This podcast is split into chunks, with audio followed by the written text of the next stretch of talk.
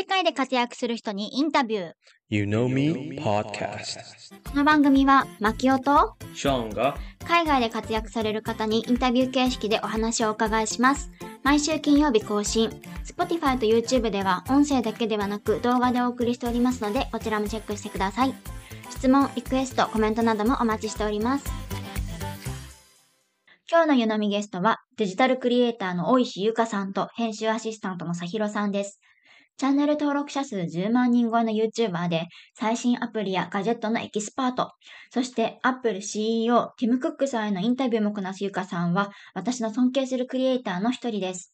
ダラスのご近所さんであったさひろさんが編集アシスタントをされていた縁で実現しました。ぜひ最後まで聞いてください。本日の茶柱。今回から茶柱も映像付きでお送りしたいと思います。で今日話す話題についてなんですけれども、と最近、まあ、台湾に戻ってきたので、台湾の免許証の更新に2人で行ってきたんですね。なので、ちょっと免許についてお話ししたいんですけど、免許エピソードはもう尽きないですよね。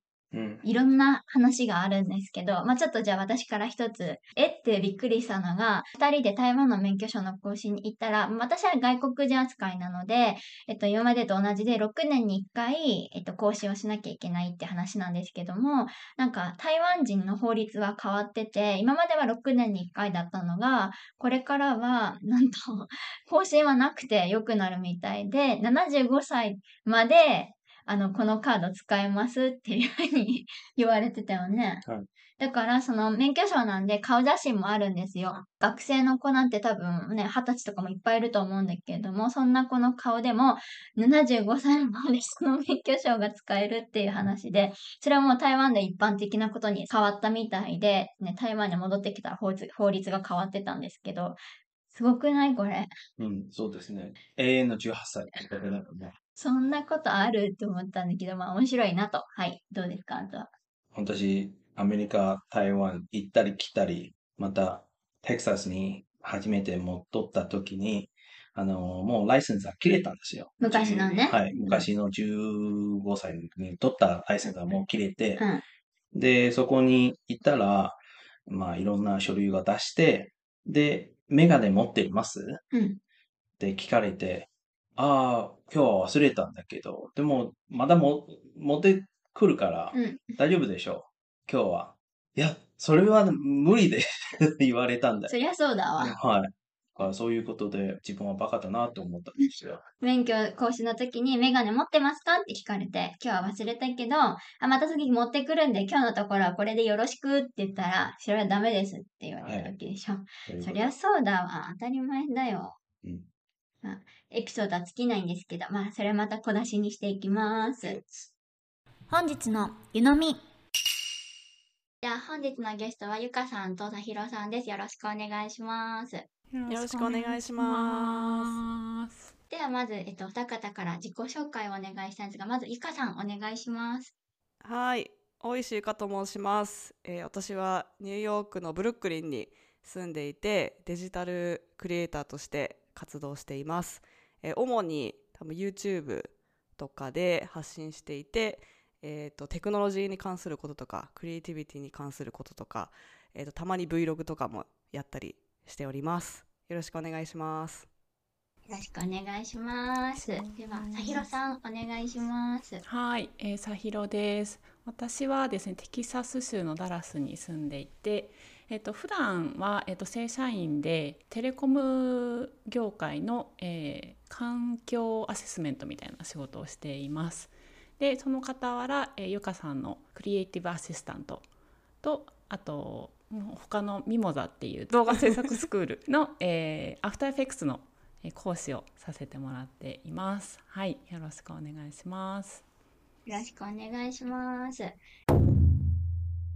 とまあ、質問に行く前に、ちょっと私から、そのお二方との関係性みたいなところをお話しさせていただきたいんですけれども、まず、あの、ゆかさんは、私はもうかなり前から拝見している YouTuber の方でして、ちょっと何がきっかけで見始めたのかちょっと覚えてはないんですけど、多分なんか YouTuber になるためにはみたいな、そういう動画がポッて出てきたからかなと思うんですが、で、はい。そこからもずっと拝見させていただいていて、その私の知らないガジェットとかアプリとかをたくさん情報を提供してくださるので、もうなんて素晴らしいありがたい YouTube なんだと思って、なんかその編集の仕方も含めて、なんだろう、アップロードの時間帯とかもなんかすごいいいなと思って、あちなみにこのマウスとかもゆゆかさんの前に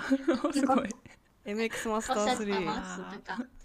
そうなんです。ってぐらい、はい持ってますそうなんありますはいずっと拝見、いつもアップロードされたらすぐにもう見るような感じで、ね、見てるよね。っていうぐらいの、ありがとう尊敬してす。いえいえ方でして、もうそんな方にお越しいただいて本当に光栄です。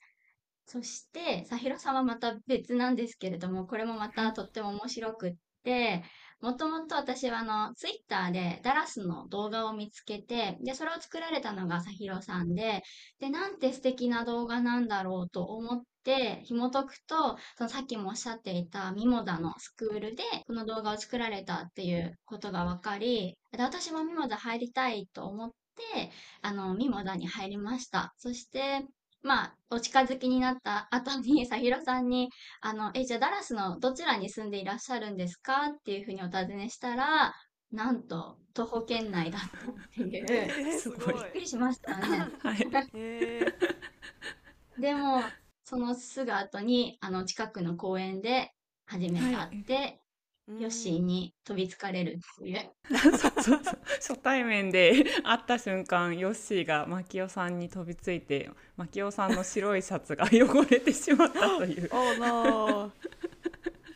そんな感じでした。そしても、ご近所さんだったのもあって、何回か、あの、んうん。我が家にも来てくださったりとかで、はい。あの、おしゃべりしてという感じで、で、また、うちの夫は、あの、さひろさんの旦那様に日本語を教えるということもあったりとかで、本当に不思議な関係で、で、そしたら、さひろさんは、実はおいしゆかさんのアシスタントをされているっていうことが分かり、なんて世界は狭いんだというような感じになりました。はい、ちょっと長々と話しましたが、以上が私のこの倉庫を取り巻く環境という感じになります。こ声ガラガラですよ。で、多分かつてないほどの緊張で、あの、今できる限り緊張を隠してるんで言わないでくれる。とゆかさんはまずあの YouTube チャンネルやポッドキャストなどを始めた経緯を教えてください。はい。えーっとですね、私は小学校高学年ぐらいの時からすごいもうインターネット大好きっ子で、なんかちょっとしたホームページみたいなのを作ったりしてて、なんかすごくこう、なんか幼い頃から結構ネットが好きで、で、なんか自然にその流れで大学生ぐらいの時からあのブログをやったりとか、いろいろそういう発信をするっていうことをやっていて、であの、まあ、写真もやったりとかしてたんですけどなんか動画はやっていなかったんですがなんかそのいろんなことをやってみた結果ちょっとずついろんなことはできるけどなんか一つのことを極めているわけではないみたいな状況になっていたんですがなんか動画をやってみたら動画だとその全てやっていたちょっとずつかじっていたものが全部役立ってなんかすごく楽しいっていうのが最初に分かってでもともとはなんかドリキンさんっていうサンフランシスコに住んでる YouTuber の方がいるんですけどもともとドリキンさんが先に始めてゆかさんもやりなよって言われてやってみたらハマったみたいな感じ だったんですけどそうなのでなんかそんな感じで始めてで結構すぐ飽きるかなと思ったんですけど意外に飽きずもう YouTube は6年ぐらいかなやってます。では、さひろさん、あの、はい一緒に働く共同編集者として、どのようなお手伝いをされていらっしゃいますか？はい、えっ、とですね、基本的にはですね、ゆかさんが今毎回出されている YouTube の動画の、えっとラフのカットをさせてもらっています。であとは、まあ、たまにあのアニメーションなんかをねあの動画内で使ったりされることもあるのでその時に少しお手伝いさせてもらったりしています。あ、質問なんですけど、さひろさんとゆかさんの出会いはどう、きっかけは何でしょもともとのきっかけは私がちょっとアシスタントさんを募集したいなと思ってツイッターとかインスタとかで募集をかけて私がアメリカベースなのであの会社もアメリカの会社としてやっていたりしてちょっとこの税制の関係上とかそのちょっと面倒くさい大人の事情のあれで アメリカに住んでる方限定でかつ日本語もできて英語も多少できた方がよくてとかって結構厳しいこんな人本当にいるのかな みたいな。プラスは動画編集ももともちろんできなきゃいけないっていうので一応もうこんな人がいたら最高だなみたいなあの要件を書いて出してであの募集させていただいたんですけどその中のあの応募してくださった一人がさひろさんでで私もその作った動画とか送ってくださいねみたいなことを言ってたらあのさひろさんがさっきあの牧雄さんもおっしゃってたダラスの動画をこう作例として送ってくれてなんかはい。あのポートフォリオとして見てあの、まあ、動画スキルも問題なさそうだし、まあ、なんか面面接っていうか面談みたいなのして我々の相性も良さそうだなみたいな感じで始めました。そんな感じですよね。相性大事。ね。ねその面談とか面接とかであんまりでそこまでわからないけどやっぱり働き始めてからはさひろさんと私はすごくタイプが似てるのかなと思ってうん2人ともお羊座なんですけど なんかちょっとこう なんだろうなんかパッションパッションで突き進む系でバーってやるみたいな感じでもう一人あのアシスタントの方いらっしゃるんですけど奈々さんはあのもうちょっとこうあのゆっくり着実にコツコツとやってくれるタイプ。なのですごくバランスが取れていてさすがにその面談ではそこまで分からなかったけど一緒にちょっと働いてみたらなんかあめちゃめちゃバランスの取れたチームにあのなったなと思ってます。多分後でも出てくるかもしれないんですけど、まあ、ポッドキャストのゆかスタスタジオとかを聞いていると、なんか本当お三方のなんかお話がもうすっごい楽しくって、その今おっしゃってたこうバランスが取れているっていうのがすごいよくわかるような感じで、あの視聴者としてもすごい楽しませてもらってます。なんかもともとはなんかチームミーティングを毎週やってたんですけどそのチームミーティングがいつも楽しくてなんかキャッキャキャッキャしてるから なんかこのままなんかこの延長戦でポッドキャストできるんじゃないみたいな感じになってそうですあのそんねなノリで始めてます。聞いてるとなんかちょっと女子会に入ってるような気分 楽しんでます。とゆかさん、あの動画で紹介する話題とか内容はいつもどのように決めていらっしゃるんでしょうか？いろんな決め方っていうかお思いつき方があると思うんですけど、まあ、一つはあの今みんなが求めてることが旬であったりとか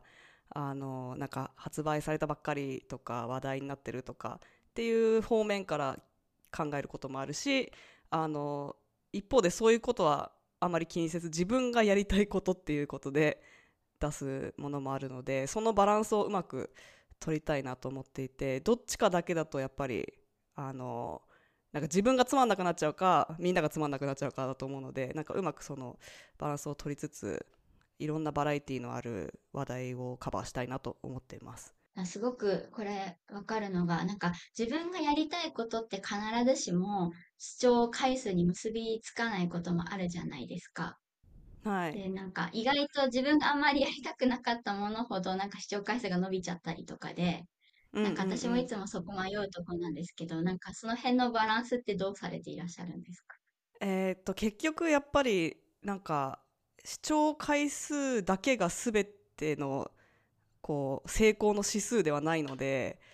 あのやっうんぱそれが一番 YouTube だと YouTube アナリティクス見るとそれがすごく分かりやすかったりとか視聴者が増えたとかあのそういう数字に出ちゃうんですけどあの結局なんか私が視聴者さんと会ったりとか佐弘さんとかも面談めさ初めての面接の時に言ってくれたそこでなんかこの動画がすごく良かったですって言ってくれる動画ってそあの私がやりたかった動画であんまり視聴回数伸びなかったやつとかなんですよね。結局もしかしたらその心に響いたりとかあの個人的にすごく影響を与えるっていうかなんかすごく参考になりましたとかなんかめちゃめちゃ勇気をもらいましたみたいな感じの言われる動画はなんかすごいバズるようなものではなかったりするのでなんかそういう声を聞くとあやってよかったなって思うし別になんか伸びなかったからあれはダメな動画だとは絶対思ってないので、なんかいいろんなその成功の指数はそこだけじゃないのかなというふうに思ってます。では、えっと、さひろさんは、あの、編集がとてもお早いというふうに聞いているんですけれども、どのよそううなですか工夫をされていらっしゃるんでしょうか？まさに先ほど牧雄さんも言われていたこれ。このマウスを、えーゆかさんに買っていただきましてですね。MX マスター3ですね。はい。あの経費で 買ってもらって、経費で。あのこれはありがとう仕ございます。事に必要なツールですということで、はい 送りつけてはい、そうですね。で、もともとあの私たちが一緒にこう共同編集というのをやり始めた時はプレミアを使ってたんですね、アドビの。で、まあそこからえー今はダヴィンチに移行して、でもまあどちらもまあショートカットが必須じゃないですか。なのでそのあたりをまあちょっと移行期は少しあの慣れるの大変だったんですけどダヴィンチも。そうですね。このマウスにほぼ必要なショートカットを割り当てて指をほぼ動かさないでいいみたいな 感じで編集手の位置を動かさなくていいうんように設定していいるんですよね。はい。なんかねそれもあるし結構その一番最初サヒロさんと一緒にさ編集し始めた時はまあ私も初めて共同編集だったしサヒロさんも多分他の人のと一緒にやるっていうのも初めてだと思うので、ふなんかいろいろ試行錯誤しつつなんかいなんか Dropbox 使ってみたり Google ドライブ使ったり、うんプレミア使ったりダヴィンチ使ったりとかすっごいいろいろ試して結構今うんそのワークフローがすごくスムーズになっていて撮影終わったし終わって私がフッテージをアップロード Dropbox 使ってるんですけど Dropbox に入れたら、もうさひろさんがあの命名規則も全部こうルール化されてるのでフォルダーの中身の入れ方とかも決まっているからそのなんか無駄なコミュニケーションが発生せずはいゴーみたいな感じで始められるっていう環境が、まあ、2人で一緒に整えたっていうところもあるかなと思います。でも普通に単にあのさひろさんが仕事早いっていうのも大きいです。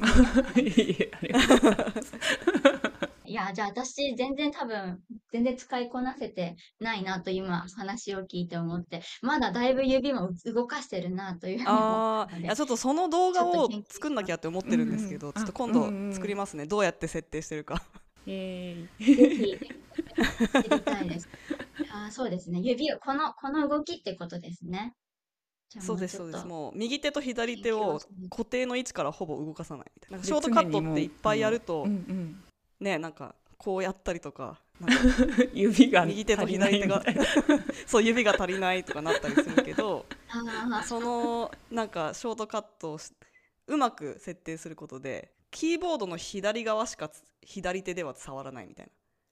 右手はマウスだけ触ってるっていう状態なので動かさなくていいんですよねあの、ポッドキャスト聞いてる視聴者は絶対わからない。で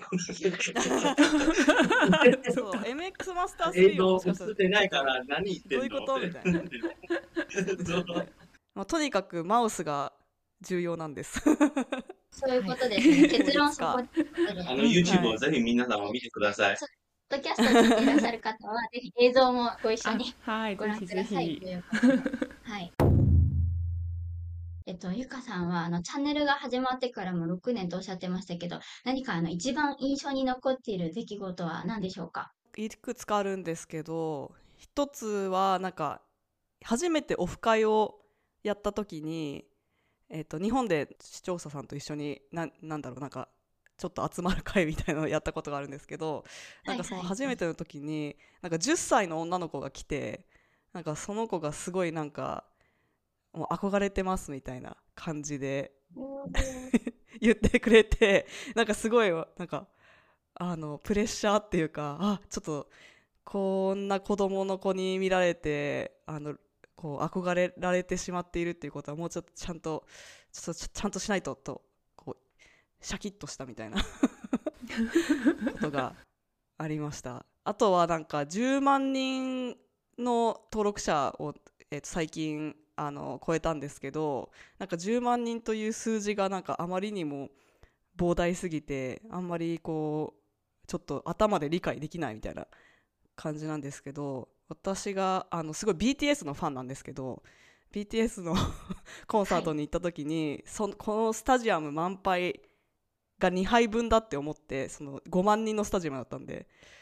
これが2個分かと思ったらちょっとすごいなっていうのをこうわこういうことかみたいなこんな人数なのかと思ってそれもなんかあちゃんとしなきゃ って思ったっていう感じですすごい。ドーム2杯分ってこう目で見てわかると全然違いますね。ね BTS も私もあのゆかさんの影響ですごい好きになって。あ本当ですか？そうなんですよ。もう全部影響受けまくりで、もうね、すごい聴いてた曲を。えっと、ひろさんは、まあ、編集者としてお手伝いするようになってから、今、どのぐらい経ちました、1年半ちょいぐらいですかね多分。ですかね、うんうん。夏とかでしたもんね多夏分。一昨年の2020夏かな？あれ？2021年、うん2021年の夏からうんうん。ですね、うん。はいその中で何か一番印象に残っている出来事はありますか？私もねいくつかあるんですけど。あの先ほどのゆかさんのあのオフ会つながりで言いますと去年のあの11月にオフ会が日本でありまして私、ままあゆかさんはもうすでに帰国されてて私も後を追うように帰国していつもはあの Discord でオンラインのオンラインで皆さんとねスタジオの皆さんとコミュニケーション取ってるんですけどなんかこうリアルにみんなで25人から30人ぐらいいらっしゃいましたよね多分。なんかそれで実際にお会いして、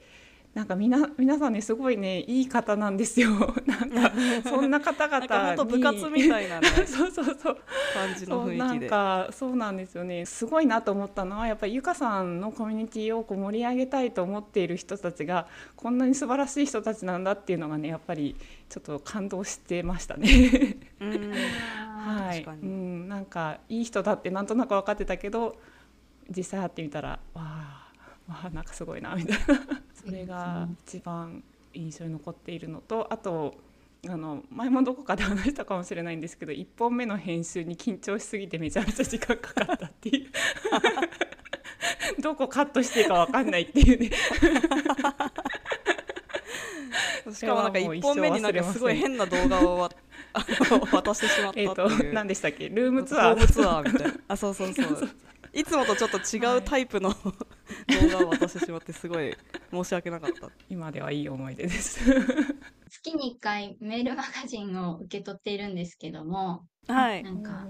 その中にも、そのコミュニティのメンバーの方の紹介とかもね、コラムがあって、うんうん。そこも拝見するといつもなんか面白い職業の人多いなと思って。ね拝見してえましたそうなんですよ。本当に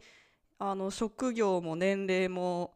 なんか興味があることもいろんな方がいて部活みたいだけど部活っていうか学校だったらこんなあの多様性のある人たちは集まらないからすごく面白いコミュニティで毎日うん本当楽しくやってます。それぞれにお伺いしたいんですけれども、じゃあまずゆかさんの最近一押し、もしくはなんかハマっているガジェットやアプリや機能など何かありますでしょうか？ちょっといろいろ考えたんですけど、まあ、結局多分チャット GPT かなと 思ってそこに落ち着くんですね。チャット GPT は一応課金していてチャット GPT4 をこの人。やってます 使ってみているんですけどまあいろいろちょっとこう使いこなす使いこなすっていうかすごい何でも聞いたら返してはくれるけどうまく欲しいものをあのいい感じに聞き出すっていうのが、まあ、多少コツが必要だったりとか、まあ、英語で聞いてみたり日本語で聞いてみたりっていうのをやってみたりとかしてたり結構私はなんかアイディアが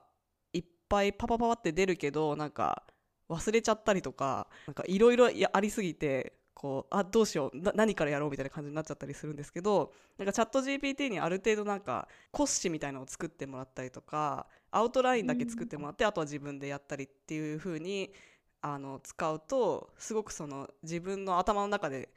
こうしっちゃかめっちゃかになってたものがなんかスッてこうあの形になり始めるみたいなところですごく便利になったなと思ってます。ね、もうチャット GPT は、夫ももう大好きで、朝から晩まで、うんずっとやってるし、はい。紹介も入入ってますよ。もうなんか授業もね、はい毎週どこかに参加していて、もう一つのつながりは、実は私は、あの、さひろさんに新しいな情報をすぐ送ります。はい、ありがとうございます。ありがとうございますと言ってくれるから、毎回、あの、魔球に行ったら何をへ白目で見られてるんだから、ちょっとね、そこは悲しいから。私すごいのは分かってるんですけども、朝から晩までその話しかされないから、うん、うざいんですよ、だからもう流してて。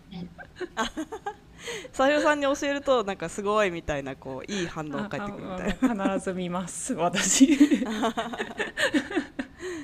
そう私たちもねちょっと最近その AI の興味が広がってきているし、まあわ、ある程度話題になってるかなと思うのであのゆかすたポッドキャストでさひろさんと2人でちょっとスピンオフコーナーみたいな感じで最近は何エピソードか AI に関する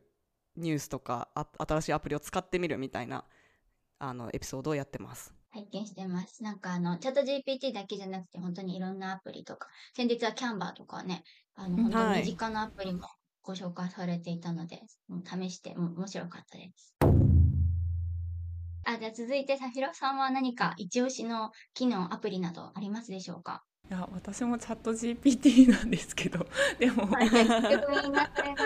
でも私はあのなんかこうスクリプト作ったりとかはせずもう完全にあの英語のあのフォーマルな書き方を常にこううん模索してで最終的にちょっと自分らしさをそこに残すみたいなのを 毎日仕事でやってます。まあ、あのど同僚にはね使わないですけどあのちょっとお客さんとかちゃんとしたメールを送らなきゃいけない時には一回ちょっと添削というかしてもらってあうんうんみたいな感じでちょっとこう比較して送ったりする程度なのでなんかあんまり使いこなせてないなっていう感じなんですけど。あとはなんだろう気になってるガジェットというと,、えっとまさにこのポッドキャスト用のマイクです。うん。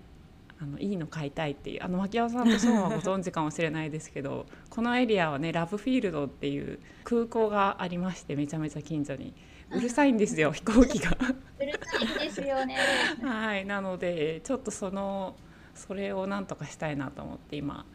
えっとマイクをいろいろ探して YouTube 見たりとかしてます。そう、うるさいんですよね。あそこ真上通ってって、うんうんあの、そうそうそう外に出て、ここ二人でガレージとかで話してたら、もうそもうその声も聞こえないみたいな。えー、そんなに？そうそうそうそうで一旦会話が止まるっていう感じです、ね、一旦ちょっと待とうかみたいな。そうそうそうへ えそうなんだ。はいじゃあ最後になりますが、それぞれにお伺いしたいんですけれども、あの、ゆかさん、今後取り組んでいきたいことや目標などありましたら教えてください。はい、えっと実は今あの夫と一緒にプロダクトを作ろうとしていてで2人ともテック系の出身で夫はもともとエンジニアで私はマーケティングとかあのプロジェクトマネジメントみたいなことをテック業界でやってたのでなんかその 2人でこうチームとしてやって何か新しいものを作るっていう時に、えっと、なんか Notion を使ったなんかウェウェブサービスみたいなのを作ってみようということで今2人で開発していて、えーとまあ、YouTube と並行してなんかそういう新しい取り組みもやっているのでなんかそういうチャレンジをちょっと今年は頑張っていきたいなと思っています。あの、今、ご夫婦のポッドキャストもね、ありますよね。あはいあそうなんです。あありがとうございます ちょっともうすぐリリース何何かしらリリースできると思うんですけどコツコツ、そうなんですね。あの動画の傍らやってます。楽しみにしてます。さひろさんは何か取り組んでいきたいことや目標などありますか？はい、アフターエフェクツをあのここ2年ぐらいやってるんですけどなかなかこう自分の作品みたいのを作る時間となんだろうメンタルの持ってき方みたいなのがちょっとなんかなかなかうまくできてなくてなんか少しそういう時間を取りつつなんか自分自分の作品みたいなもの短くてもいいので作りたいなっていうのは思ってます。あとは、えっとゆかさんのスタジオメンバーの方とあのいろいろねコラボしたりとかあの楽しいなと思ってるので、今年はもっとそういうのを増やしていけたらいいなっていうふうに思ってます。そうなんです最近あの私たちのそのゆかすたポッドキャストのオープニングを作っていてえっ、とさひろさんがアニメーションしてくれてるんですけどアニメーションするその元となるイラストはメンバーの人にあのお願いしてイラストレーターの方がいるのでイラストレーターの方にちょっと似顔絵描いてもらってでさひろさんがそれをアニメーションしてでそのアニメーションに合わせてあのジングルというか音楽イントロの音楽を作ってもらってるんですけどそれもなんかこうミュージシャンの方がいるのであのお願いしたりして結構こうコミュニティの中で本当にいろんなものが作れるっていう状態であのそれがすごく楽しくてこう仲間内で仕事を、ね、あのお願いできるのもすごく嬉しいですし私たちがやりたいことを分かってくれてこう雰囲気も分かってくれてる方にお願いできるっていうのもとてもいいのでなんかそんな感じのコラボが、ね、もできるといいですよね。お仕事としてもいいし、うんうん、なんか遊びとしてでも、なんかそうですね。できたらいいですね。ね、さひろさんのそのアフターヘイクスもなんかすごく何度も私も拝見してますけれども、こう、さひろさんのこう、色というか、あの、なんかなんだろう、10人ぐらいもしいても多分さひろさんのを当てられるっていうぐらい、さひろさん色が伝わってくるっていうようなものばかりで、いつも本当にこれを始めて本当に2年なのかとか 思いながら、ね、拝見してるんですけれども。イカスタスタジオについて教えていただけますか？はい。えっとですね私がやっているコミュニティで YouTube のメンバーシップ経由でこう入会してもらうみたいな感じなんですけど活動場所としてはあのその後 Discord とつないで Discord っていうあのチャットアプリみたいな